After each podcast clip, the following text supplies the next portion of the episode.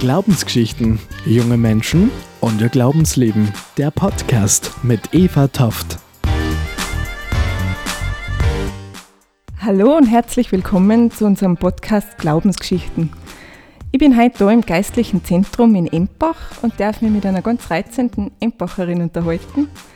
Wer sie ist und was sie macht, verzögert sich jetzt selber im Fragebogen.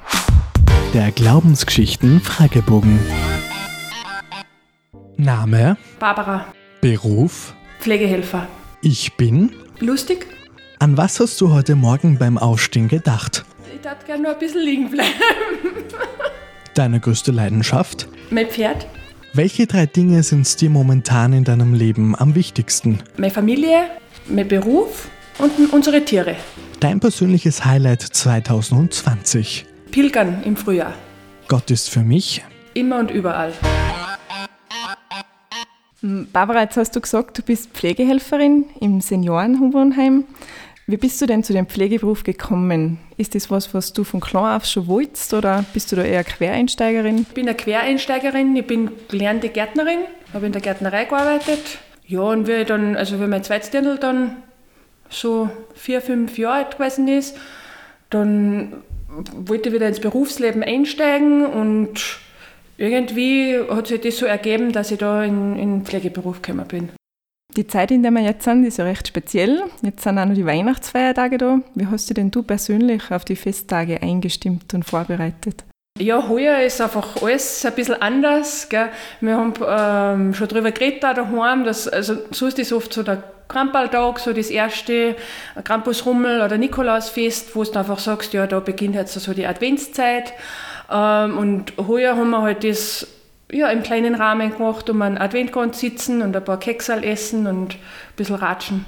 Und wenn das so eine Familienzeit ist auch und in deinem Beruf ist man dann vielleicht nicht immer daheim, hat man nicht immer frei zu so Festtage. Meldet man sich da freiwillig zum Dienst oder wird das eingeteilt? Wie, wie macht es denn jetzt das? geht bei uns als eine Freiwilligkeit. Bei uns wird einfach bei der Dienstbesprechung wird da der Dienstplan schon durchgegeben und jeder tragt sich einfach ein, wie es für ihn am besten passt.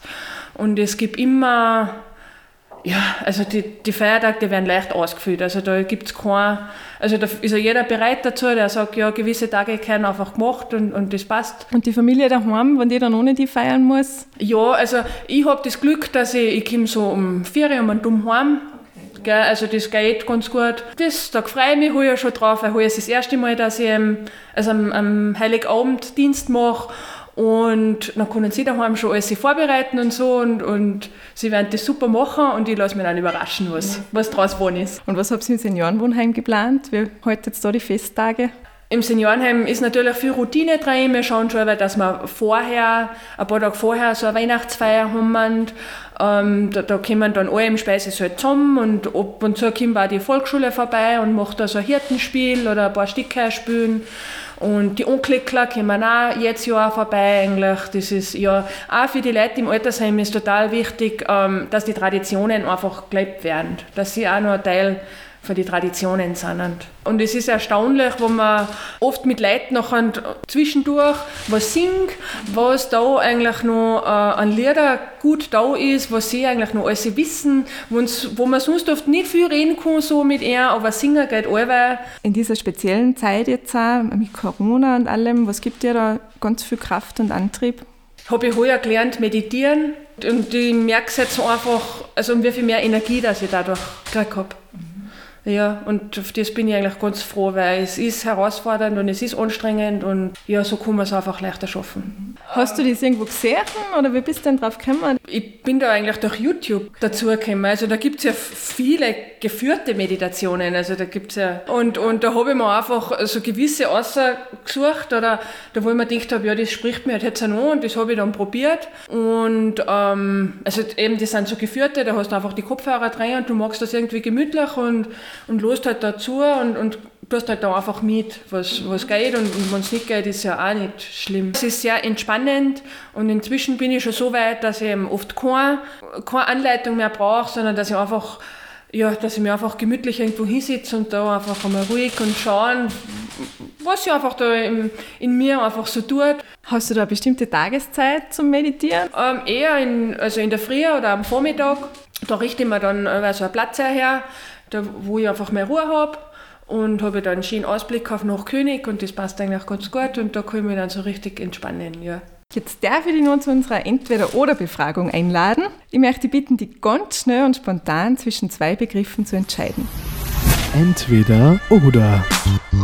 Bachikoch oder Würstelsuppe? Bachikoch, Bescherung vor oder nach dem Essen? nach dem Essen. Orate oder Christmette? Ja, die Christmette, die Horate, so also früher. Weihnachten oder Ostern? Weihnachten, Punsch oder Glühwein? Glühwein, Christkind oder Weihnachtsmann? Christkind, Strohsterne oder Christbaumkugeln? beides.